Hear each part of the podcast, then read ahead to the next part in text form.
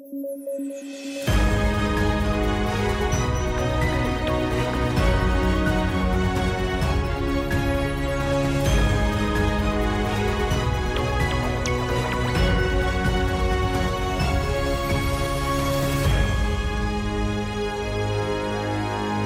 ¿qué tal? Soy Alexandra Ames y como siempre estoy aquí con Paolo Benza y David Rivera comentando las noticias más importantes del día en debate a través del portal sudaca.pe. ¿Qué tal? ¿Cómo estamos, David? Eh, Paolo, hoy es Nochebuena, pero tenemos algunas noticias importantes que comentar el día de hoy. Y empezamos por la más, triste, la más, eh, más que triste, a mí la verdad que me genera mucha frustración, mucha cólera, y es que la Comisión de Economía tenía previsto eh, sesionar hoy día para de una vez aprobar los cambios que se habían pedido respecto a la reforma del tema agrario que está trayendo grandes protestas tanto en Ica como en el norte y, está generando pues bastante eh, una ola de, disconformidad no solamente en esas regiones sino en el Perú entero. Entonces, em, ¿qué pasó? Que eh, se tenía previsto sesionar a las 3 de la tarde, no hubo quórum y el presidente de la comisión no tuvo otra más que cerrar o eh, eh, volver a convocar, digamos, para el 26 de diciembre. Por falta de quórum, señores, ¿dónde están los congresistas? ¿Qué están haciendo en este momento? Yo sé que es 24, la gente está pensando en Navidad, la gente está pensando en la familia, pero recordemos que los congresistas pues tienen un cargo elegido por el pueblo y una gran responsabilidad de resolver este tema con, mayor, con la mayor celeridad posible. no es ninguna excusa que sea Navidad, creo yo. Es, es, es ninguna. Al contrario, sería, al contrario, sería, creo, este, esperable que habiendo un problema que ya tiene semanas en el país, estos tipos se sienten en Navidad a discutirlo y, lo, y digamos, lleguen a algún consenso, ¿no? Pero bueno, lo, lo, que, lo, que, lo que decíamos la vez pasada creo que se mantiene, ¿no? Que es que eh, va a ser muy complicado que el consenso al que lleguen, tanto en la comisión como en el pleno, eh, contente a todos. Y eso es lo que a mí más me preocupa. Hoy los que tienen la sartén por el mango, creo yo, son, los trabajadores. Y, y, bueno, eso no sé si es bueno o es malo, pero creo que es así. Ahora, si es que los que van a elaborar el dictamen y luego los que van a aprobar la norma no entienden que ellos tienen la sartén por el mango hoy, creo que puede, podemos tener un fin de año bien feo, bien, bien, bien duro, digamos. Sí, o sea, son bien sinvergüenzas, ¿no? Eh, eh, ayer tuvieron toda la tarde porque la reunión con los ministros fue en la mañana y, digamos, la, la explicación, la justificación para no sesionar ayer en la tarde fue que lo iban a hacer hoy día. Y hoy día tampoco lo hacen y después le echan la culpa al Ejecutivo de que el Ejecutivo no hace nada, es verdad, pucha, eh, una mediocridad enorme, eh, sobre todo que se van a ir como dos meses de vacaciones, ¿no? Dentro de poco. Entonces es, increíble que, que, tengan ese tipo de argumentos y que simplemente no se presenten. Y solamente una precisión sobre eso es que si no se aprueba este régimen hasta el 31, la exoneración tributaria ya no se puede aplicar para el próximo año. O sea, van a seguir con ese régimen tributario todo el 2021 por lo menos. Sí, terrible. Y seguramente la gente va a salir a protestar, ¿no? O sea, la gente ayer se ha quitado de la, de la carretera, en parte porque el ministro de Agricultura y el presidente de la comisión le pidieron a los trabajadores que levantaran este, la, la medida de fuerza porque ya estaban en proceso de aprobación y hoy simplemente no se reúnen. No, terrible, terrible porque es una falta de compromiso total con el país, realmente es muy lamentable y a mí me da realmente mucha cólera, ¿no? Pero bueno, en fin, este, ojalá pues este, se pueda de alguna manera solucionar esto pronto porque realmente los ánimos están eh, muy caldeados, ¿no? Ale, un, comentario, un, comentario sobre lo que decía Paolo de que, de que no se va a llegar a un acuerdo. No sé si ayer vieron tarde que AGAP mandó la Asociación de los Agroexportadores mandaron su, propuesta y la tuvieron que retirar. Eh, yo no creo que se hayan equivocado, sino que se dieron cuenta que los iban a destruir, ¿no? Pero básicamente estaban pidiendo que no les cobren impuesto a la renta. O sea, que todo lo que reinvirtieran estuviese exonerado de, de impuesto a la renta y hoy día tuvieron, bueno, ahí nomás al par de horas tuvieron que poner marcha atrás, hoy día en la mañana no sé, ¿no? y claro, como dice Pablo, es difícil que se vayan a poner de acuerdo hubiera encontrado cierto eco porque hay, por lo menos dos bancadas directamente vinculadas a proyectos de universidades con fines de lucro y las universidades con fines de lucro durante mucho tiempo tuvieron un régimen parecido, lo que en teoría reinvertían en mejorar la calidad educativa era descontado del pago de impuesto a la renta, pero después UNEU sacó unas cifras que decía que en el 2017, por ejemplo, el 98% de lo reinvertido había sido en infraestructura, que era básicamente para llenar capacidad de alumnos, ¿no? Entonces, bueno, te hubieran encontrado eco, creo, al menos en, gente que ya conoce un poco de cómo, cómo funciona esa exoneración, ese beneficio tributario.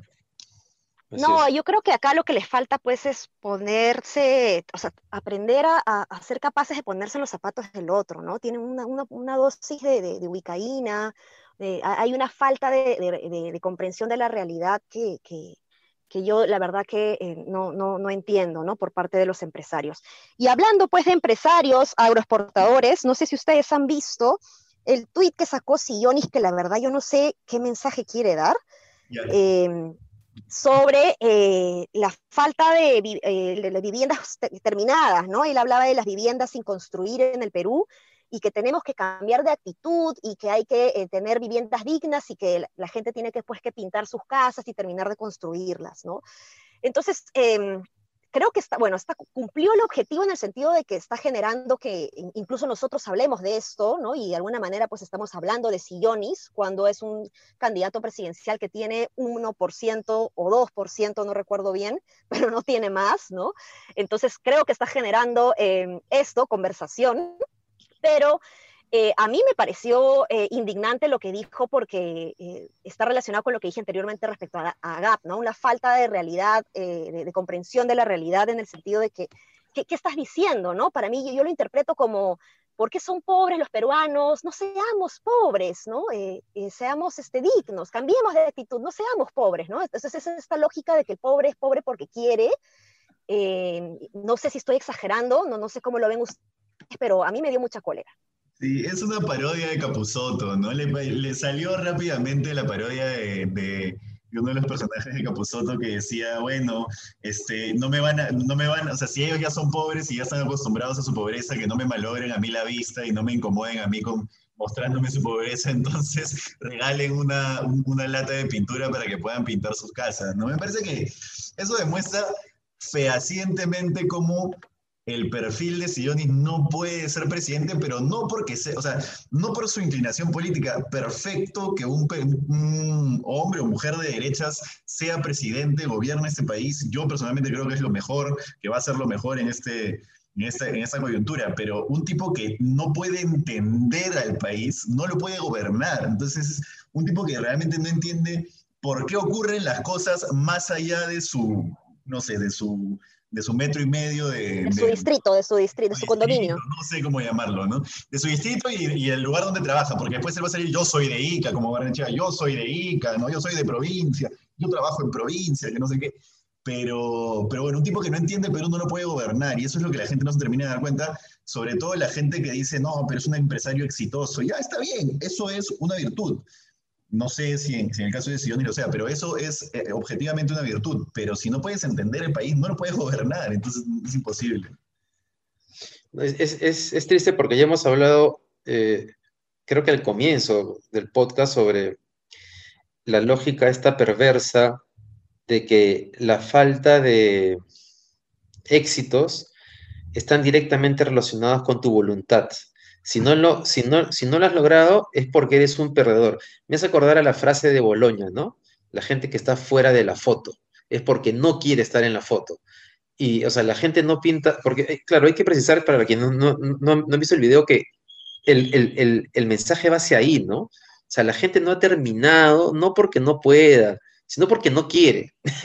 Entonces es esta lógica del Perú lamentable, que yo sí creo que tiene un problema para alguien que quiere ser presidente, porque, porque es básicamente poner neutro eh, y hacer que el Estado cumpla con lo mínimo indispensable, porque supuestamente el resto depende del esfuerzo de cada uno.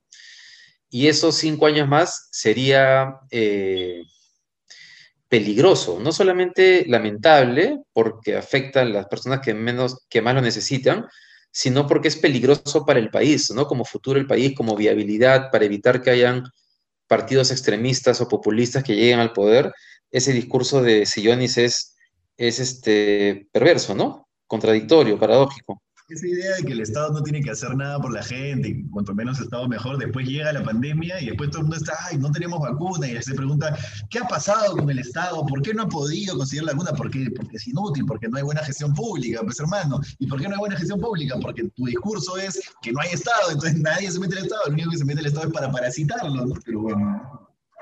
O cuando haces generaciones. Exacto, sí, terrible, terrible, contradictorio además, porque viene de, un sector o, representa en todo caso a un sector que, no está dando justamente esa dignidad a los trabajadores que él mismo está pidiendo en su tweet, ¿no? Entonces es, es, contradictorio. Pero bueno, tenemos otra noticia eh, vinculada al COVID, y es que Contraloría ha hecho una inspección en los hospitales y no ha encontrado, la verdad que no me sorprende, pero bueno, es importante igual la noticia porque eh, es, importante que la ciudadanía lo conozca, que se genera la incidencia pública para solucionar este problema, y es que ha encontrado que no se cuenta con la logística o la infraestructura para asegurar la cadena de frío. David, tú tienes más información al respecto, coméntanos por favor. Sí, sabes que a mí sí me ha sorprendido, mejor dicho, cuando comenzó la pandemia nada me sorprendía, ¿no? Está clarísimo que el Estado en el Perú, por las razones que Pablo ha expuesto, era un desastre, que ni siquiera cumplía con sus, eh, eh, con su responsabilidad de garantizar ciertos derechos básicos. Eh, pero han pasado, llevamos en pandemia desde marzo, ¿no es cierto? Han pasado nueve meses. De la vacuna venimos hablando más, más o menos desde julio, a mediados de julio desde hace unos meses ya está clarísimo que el tema de la cadena de frío es vital, porque no importa solo que accedas a la vacuna, sino que efectivamente tengas dónde guardarla. Si no la guardas bien, se malogra, no sirve de nada.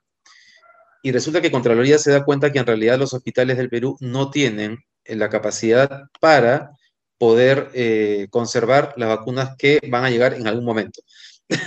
y, o sea, es, yo creo que, que Macetti tiene varias explicaciones que dar, ¿no?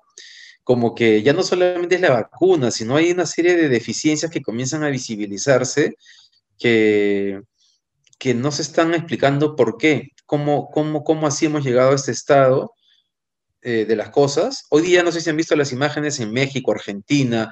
Este, en México vacunaron a la primera persona, en Chile comenzaron a vacunar, en Argentina estaban las imágenes de todo, todos los medios de comunicación saliendo del aeropuerto, las, las, las vacunas y nosotros nos enteramos hoy día que no hay cadena de frío para las vacunas. No, terrible. Fatal. Sí. Una, una, anécdota ahí. Ale es voluntaria para, para, la vacuna, corrígeme, Sinopharm, ¿verdad? Sinopharm, sí.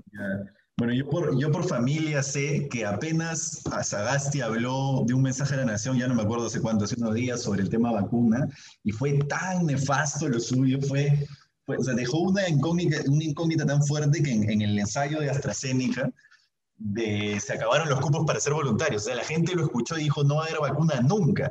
Y, y, en verdad, si no, no solo no va a haber vacuna, sino que probablemente llegue la vacuna y no tengan dónde refrigerarla. Entonces, realmente, ¿qué ha pasado con este país? ¿no? ¿Qué ha pasado no, con este y... no podemos refrigerar la vacuna? Y algo que yo no entiendo es, por ejemplo, ahorita nosotros estamos haciendo la prueba con Sinopharm, ¿no? Que son 12.000 peruanos que ya se han eh, vacunado o que forman parte del grupo de control. Pero yo, si se está probando esa vacuna ya en la fase 3 con 12.000 personas, ¿por qué no tienen la negociación con Sinopharm, que además es una vacuna que no necesita toda esta infraestructura em, logística que pide em, Pfizer, ¿no? Cuando yo les pregunté a la gente de la Cayetano Heredia, muy diplomáticamente levantaban la ceja y suspiraban como diciendo, yo tampoco entiendo por qué no estamos comprando o negociando con esta vacuna si ya, si en fase 3, o sea, fase 3 significa que es una, em, un estudio muy avanzado en donde se, prácticamente no, no hay eh, efectos negativos sobre la vacuna, ¿no? Entonces, de verdad que me, me, parece, me, me, llama la atención mucho que, que, que se haya dejado un poco de lado Sinopharm eh, y, que se esté priorizando Pfizer cuando Pfizer ahorita en este momento no nos está dando tanta bola a menos que sea un COVAX Facility, ¿no? Me arrepiento de no haberme inscrito como voluntario. Yo también. me lo, pensé y solamente dije, no, ya igual va a llegar el primer trimestre, me espero un poco. Pucha, me arrepiento tremendamente. Ale, tú vas a tener una vida más tranquila que, que nosotros yo no sabía, yo no sabía que, yo no sabía que, que era, que, era así, ¿no? lo que, para, explicarle un poco a, los que nos están escuchando, eh, claro, los que ya se vacunaron, se vacunaron y punto, pero los que no, se llegaron a poner la vacuna, sino los que les pusieron el placebo, por haber sido voluntarios en el estudio, tenemos derecho a ser los primeros ciudadanos en vacunarnos, después de que se vacune a todo el personal eh, de salud, ¿no? Y yo dije, qué bacán, ¿no? O sea, la verdad que yo no lo esperaba, yo lo hice porque, porque en fin, ¿no?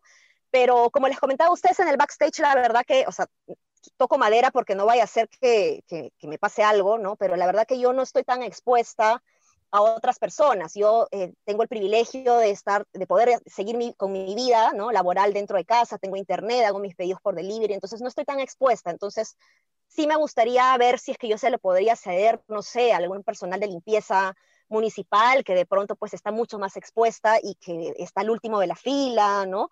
Eh, no lo sé, no lo sé. Es más, a mí me, parece que el personal de limpieza, eh, los recogedores de basura, ellos deberían ser prioridad porque me parece que es un servicio esencial y en donde están también muy expuestos, ¿no? No solamente personal de salud, sino también todas estas personas que no paran de trabajar, que no han parado de trabajar en la pandemia, en, que van a trabajar ahora en, fiestas, ¿no? Mientras nosotros estamos eh, comiendo rico calentitos en nuestra casa, ¿no? Sí, es verdad, es verdad. Sería bueno que logres ceder tu vacuna, ¿no? Sería un gesto eh, que muchos deberían replicar. Pero más allá de eso, David, o sea, es una persona, ¿no? Creo que eh, no, se ha clarificado quiénes son el personal del Estado que va a ser eh, priorizado, pero como digo, creo que el Estado debería priorizar al personal de, limpieza también, porque es un servicio esencial.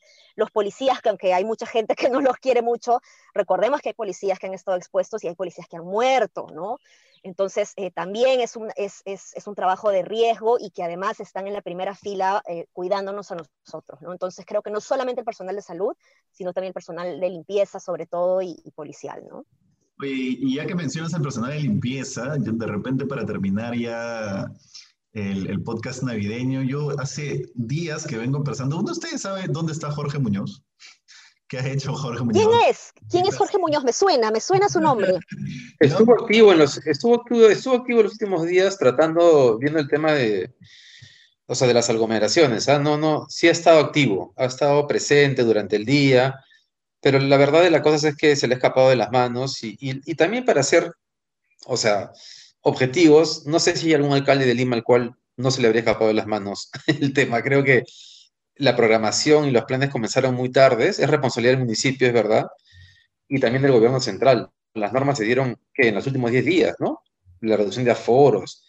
O sea, hoy día veía en la televisión que recién en estos días han reubicado a unos vendedores de, mesa redonda y les han dado un espacio en un parque, ¿no? Pero claro, no iba nadie porque nadie sabía que estaban ahí. Esa cosa debió, haber estado lista, pucha, no sé, hace un par de meses, planificada, publicitada, eh, sí, pues, pero no sé qué pasa con nuestras autoridades. Estamos eligiendo realmente muy mal. Yo, yo, yo realmente, como última cosa, no, no termino de entender y, ya no creo que sea la autoridad. Empiezo a pensar que realmente hemos llegado a un punto en que nadie puede manejar un Estado como el nuestro y necesitamos gente que quiera entrar a hacer reformas muy, muy, muy fuerte, muy, muy, muy del nivel de, del nivel del shock. Obviamente el shock de Fujimori fue un tema que no tuvo nada que ver con, con eso, ¿no? Pero de ese nivel de profundidad y golpe. Creo que si no, vamos muertos. Es que hay, hay problemas dentro del, del, sistema que son complejos, ¿no? O sea, lo comenté la vez pasada. Eh, yo, yo, creo que falta definitivamente eh, compromiso, falten, perdónenme, oyentes de debate, faltan huevos también para tener la capacidad de decidir. Pero el problema es que eh, los funcionarios públicos no tienen esa fortaleza para decidir eh, con la rapidez que se necesita y firmar las cosas, porque se les, sabe, se les abre procesos administrativos absurdos, ¿no? Yo he sido funcionaria pública y he sido una funcionaria pública muy impulsiva, digamos, ¿no? En donde he dicho, si me van a procesar, que me procesen, ¿no? Y yo firmo, ¿no? Pero eh, no necesariamente es bueno lo que yo hacía, porque he estado siempre en riesgo de que pueda terminar en un proceso administrativo. Entonces es, es, es, es muy complejo, ¿no? Hay, hay, hay, demasiadas normas, creo que necesitamos, el sistema burocrático necesita un sistema de control, sin duda, en un país corrupto, además, mucho más, pero esto no significa que deban ser candados para que los funcionarios públicos puedan actuar rápidamente. Miren ustedes, por ejemplo, cuánto nos hemos demorado para conseguir las, las, las camas UCI, hemos tenido falta de oxígeno, cuando las iglesias, no sé si ustedes se acuerdan que las iglesias empezaron a juntar dinero y empezaban a poner plantas de oxígeno, ¿no? Entonces yo me preguntaba, ¿por qué eh, las iglesias ponen plantas de oxígeno más rápido que el propio Estado, ¿no? ¿Dónde está el Estado que no logra hacer esto, ¿no? Entonces hay una combinación de un sistema burocrático que no te deja actuar con celeridad, pero también con eh, funcionarios públicos temerosos de eh, firmar cosas porque se les vienen pues los procesos encima. Última, cosita, última cosita. La presidenta de la um, Coordinadora de Empresarios de Gamarra acaba de que dice que el, gobierno central ha restringido el acceso a, la zona formal de Gamarra. Y bueno, hay un video donde toda la gente ha sacado, bueno, no sé si es la, los mismos comerciantes, a veces lo son, a veces son simplemente ambulantes, pero que todos están afuera, con, ya literalmente con sus percheros afuera, con la ropa afuera. Es básicamente lo mismo, pero pero con descontrol. Pero bueno, ya. No, es que, es que la gente necesita salir a trabajar, ¿no? Y ahora, eh, eh, cambiando un poquito de tema también, bueno, pero en realidad no, no tanto, no sé si vieron en la mañana en las noticias cómo lo, algunos choferes de los motorizados de estos deliveries de, por aplicativo estaban denunciando que habían sido multados por más de 6 mil soles. Recordemos que la multa por salir el día de hoy en nuestro auto particular es de 6.450 soles. ¿Y qué, qué, había pasado? Que estos motorizados no habían podido hacer la, el, sacar el permiso laboral porque el aplicativo se había caído de, del Estado, ¿no? Entonces no habían podido sacar el permiso, pero tenían que salir a trabajar y salieron a trabajar y les han puesto esta multa de más de 6.450 soles. Cuesta más que la moto que ellos tienen. Entonces es totalmente desproporcionado, ¿no? Es absurdo. Absurdo. A Lapra también se le cayó el sistema, dicen ayer. Ese es su excusa. Así. En serio, se han dicho que el problema es que se les cayó el sistema. Solamente a ellos se les cayó el sistema, nadie más. Movistar, debe haber sido Movistar. Debe ser obra de Anonymous, Anonymous. Bueno, muchachos, un gusto eh, compartir con ustedes este podcast el día de hoy, en la edición especial de Nochebuena, y esperando pues que nos volvamos a conectar para seguir eh, comentando las noticias más importantes de los siguientes días. Un abrazo y feliz Navidad. Un abrazo, que pasen una feliz Navidad. Salud, saludos a todos, que les vaya muy bien. Listo, chao.